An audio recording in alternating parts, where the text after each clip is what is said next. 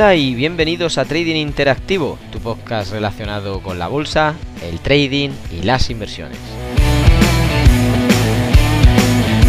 Hoy, como es de costumbre al comienzo de la semana, repasaremos las noticias más importantes que debemos de tener en cuenta. Ponte cómodo, que comenzamos.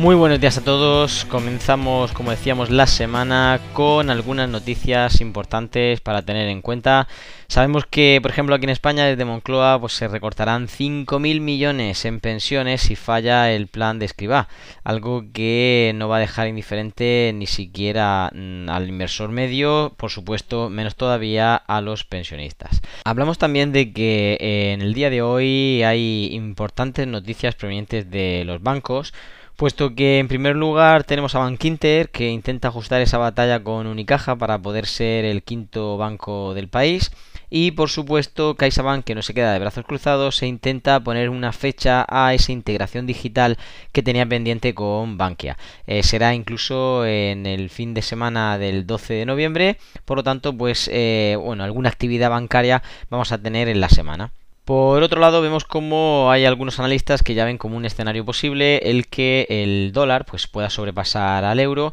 Incluso, pues, tomando como referencia los últimos comentarios de la Fed y del Banco Central Europeo, puesto que, bueno, eh, podrían derivar en esta situación histórica, aunque, bueno, todavía no es, eh, aunque está planteada encima de la mesa, ya que hemos visto anteriormente que las políticas de Jerome Powell y Christine Lagarde, pues, están bastante ajustadas, emprendiendo ciertos planes de compras y obviamente de aquí a final de año pues podría haber alguna sorpresa. Centrémonos ya en las noticias importantes que creemos que pueden estar haciendo en la semana pues un punto y aparte en muchos casos para los inversores de a pie y sobre todo vamos a hacer un repaso de algún activo importante, en este caso vamos a mencionar SIBA eh, como uno de los activos de, referencia en las últimas semanas y con eh, la oportunidad que eh, ahora nos está planteando. No obstante, como digo, vamos a comenzar esta semana repasando las principales noticias económicas, comenzando obviamente con hoy lunes 8 de noviembre y a las 10 y media vamos a tener la confianza del inversor, el sentimiento del mes de noviembre, en el que, bueno, se espera un 18.6 y respecto al previo que fue un 16.9, bueno, la cosa podría estar cercana a 18, con lo cual el mercado podría estar teniendo eh, fuerzas renovadas para poder seguir adelante. Hablamos, por supuesto, de que después, un poquito más avanzada la mañana, a las 2 y 10, tenemos el discurso de Richard Lane, miembro de la Junta Ejecutiva y Económica. Eh, del BCE y es un discurso no, no, solamente esperado sino que además podríamos estar dilatando eh, a lo largo de la semana con respecto a algunos comentarios y matices que se puedan ir haciendo luego por la tarde pues sí que vamos a tener algunas noticias de calado un poquito bueno ambiguo en el que a las cuatro y media tendremos el discurso de Powell miembro de la Fed obviamente y también el discurso de Williams aproximadamente a las 5 menos 5 de la tarde en el que como miembro de la FOM pues intentará dar algunas aclaraciones sobre la política que están siguiendo últimamente. Hablamos, por supuesto, de que eh, a las 8 de la tarde, bueno, a las 8 menos 10, va a estar el discurso de Evans de la Fed que dará pues el punto y final a todo lo que vendría siendo importante de parte de Estados Unidos con noticias económicas de dos repercusión sobre tres. En este caso, pues para que estemos atentos y podamos situarnos antes del el martes. El martes tenemos un día, bueno, bastante insulso porque no hay una noticia bastante interesante como para que prestemos atención. Obviamente hay referencias desde las 8 de la mañana con el ECOFIN, con la reunión obviamente del Eurogrupo,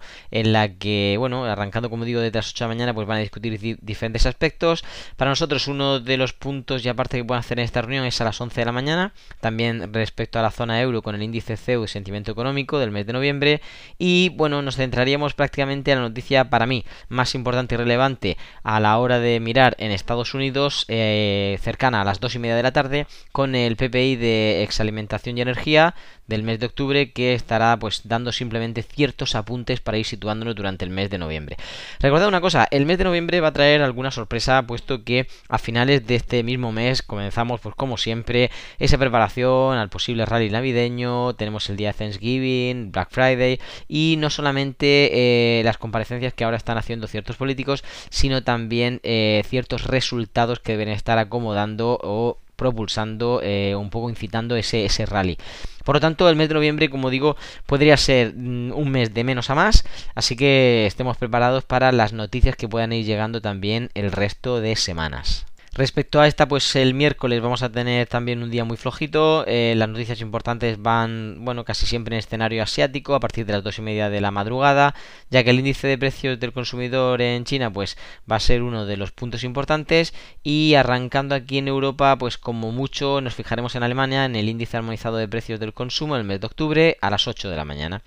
Ya eh, un poquito metiéndonos en materia y ahora sí, arrancando la semana con noticias fuertes, deberíamos fijarnos en el miércoles a partir de las dos y media de la tarde, donde encontramos no solamente el IPC de la alimentación y energía del mes de octubre proveniente de Estados Unidos, sino también que a esa misma hora tendremos eh, el índice de precios del consumidor que estarán pues con noticias 3 y 2 sobre 3 que como digo darán eh, bastante juego. Y para nosotros un punto y aparte en lo que había sido el comienzo de la semana. Punto de parte porque el jueves 11 de noviembre empezamos con noticias eh, económicas desde lo que sería el Reino Unido a las 8 de la mañana con el bueno, Producto Interior Bruto, producción manufacturera, incluso también la inversión total en comercio. Todas ellas son noticias que para el Reino Unido van a estar bastante interesantes, pero para nosotros no nos van a dejar tampoco una oportunidad clara. Eh, lo que pasa es que la noticia pues viene apoyada pues dos horas después con el boletín económico de la zona euro y también la repercusión que pueda tener ya al comienzo del viernes a las 8 de la mañana la el finalización de la reunión del ECOFIN que como digo eh, había comenzado en este comienzo de semana. Punto de aparte eh, porque ya lo que es el resto de, de semana e incluso del propio viernes ya no hay nada con una referencia para nosotros muy significativa, por lo menos en la zona de euro, ya que a las 11 sí que tendremos la producción industrial del mes de septiembre, pero es un dato bastante ambiguo, incluso que en el que tenemos un previo de 1, eh, perdón, menos 1,6%, teniendo también una previsión de un 0,4%, por tanto no creemos que se mueva mucho mercado. Sí hay que decir que ese mismo día, y ya prácticamente cuando nosotros hemos terminado de operar a las 4 de la tarde de un viernes, eh, tendremos el índice de sentimiento de el consumidor de la Universidad de Michigan, en el que, bueno, la mayoría de veces sí que trae algo de movimiento para los mercados americanos, eh, sobre todo pues siendo final de semana, eh, metiéndose ya también en lo que sería pues eh, prácticamente casi casi el comienzo de la sesión americana, pues podría empezar a traer algo de movimiento. Movimiento en el que yo no voy a reparar, por ejemplo, porque más bien pienso que están, bueno, aprovechándose del final de la semana y posicionándose para el comienzo de la siguiente. Por lo tanto, no me compensa ese riesgo que podríamos tener ahora mismo el iniciar eh, operaciones al final del día y de la semana para nosotros del viernes y por lo tanto eh, preferiría arrancar un, nueva, una nueva semana y un nuevo día el próximo lunes. No obstante, como digo, vamos a centrarnos en lo que nos ha planteado en la semana y también pues ahora aprovechando que estamos aquí juntitos vamos a hacer un pequeño repaso sobre Siva, Siva que obviamente ha estado en boca de todos y en el que bueno, ha habido bastante interés en las últimas semanas, ya que, bueno, en este breve análisis que vamos a hacer sobre Shiba Inu, eh, se acerca a una ruptura de su 200% de rentabilidad eh, cuando obviamente se, se, ha ido un poquito abajo en los últimos días. Un poquito abajo para ir cogiendo fuerza ya que recordad que bueno ha recuperado un 32% prácticamente al rebotar en esa línea de, tendencia inferior que, ha tenido, algo que los analistas clásicos llaman bandera, o por lo menos un, intento de ello, insinuando pues eh, una, ruptura, o cercano a una ruptura. Recordad que hay un cierre decisivo, por así decirlo, en el que eh, por encima de esos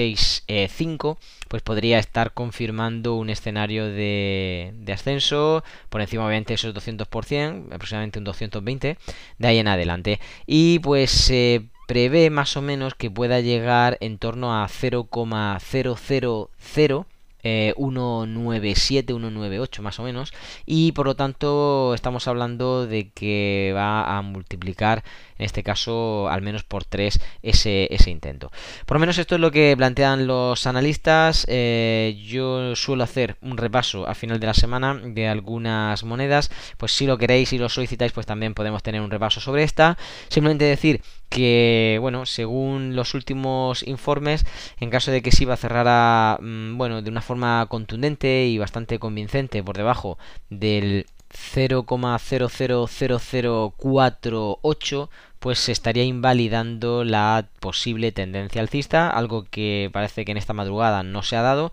eh, todo lo contrario en este caso, así que bueno, estamos entendiendo que el precio de SIBA está atravesando pues un patrón posiblemente de continuidad en el que sugiere pues eh, cercano a esa ruptura que se podrían empezar a tomar ciertas posiciones y por lo tanto empezar a vigilarlo pues no sería nada descabellado. De hecho hay mucha gente que ya lo ven como eh, bueno el el, asesino del Dogecoin y por lo tanto pues eh, tendríamos que estar pensando que si el río suena pues agua lleva. No obstante, dando algunos otros apuntes que podrían ayudar un poco a lo explicado, y sin ánimo de meternos muy de lleno en un análisis que podríamos repasar en, otro momento, pues simplemente deciros que prácticamente lo que ha sido el mes de octubre ha sido eh, realmente muy alcista. Eh, hemos tenido prácticamente eh, multiplicado por 9 hasta el máximo que consiguió el 28 de octubre en los 0,00088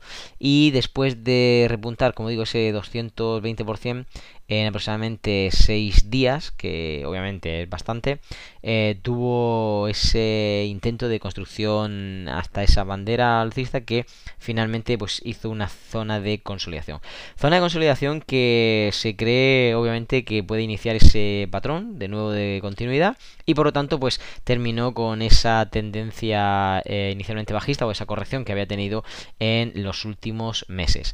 Bueno pues eh, una referencia más para que pudiésemos aprovechar si es cierto que se está dando, recordad que no son recomendaciones, simplemente es un breve análisis de los puntos, incluso niveles importantes en caso de que quisiéramos utilizar eh, este activo como no recordar que tendría pues esa resistencia ahora mismo pues muy cercana eh, a los 0,000078 aproximadamente y si bien el ascenso es bastante sencillo aparentemente eh, bueno los participantes deberían estar eh, no solamente observando el mercado sino obviamente pues conocer la naturaleza y la volatilidad que tiene este activo el peligro por así decirlo obviamente el riesgo que, que tiene de que se vaya decelerando y que incluso pueda caer pues a cotas muy inferiores cotas inferiores que estamos hablando pues no solamente de la mitad de, de donde se encuentra aproximadamente ahora los 0.58 0.59 eh, sino que incluso podría estar bajando pues bastante más.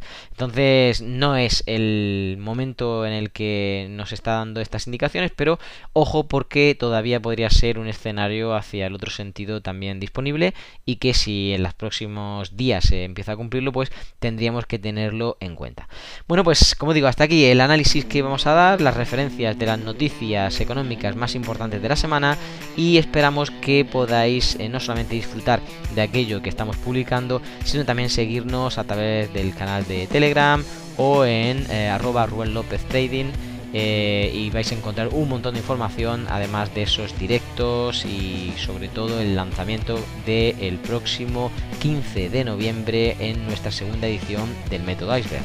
y se despide de todos ustedes Rubén López deseando que tengan un feliz trading.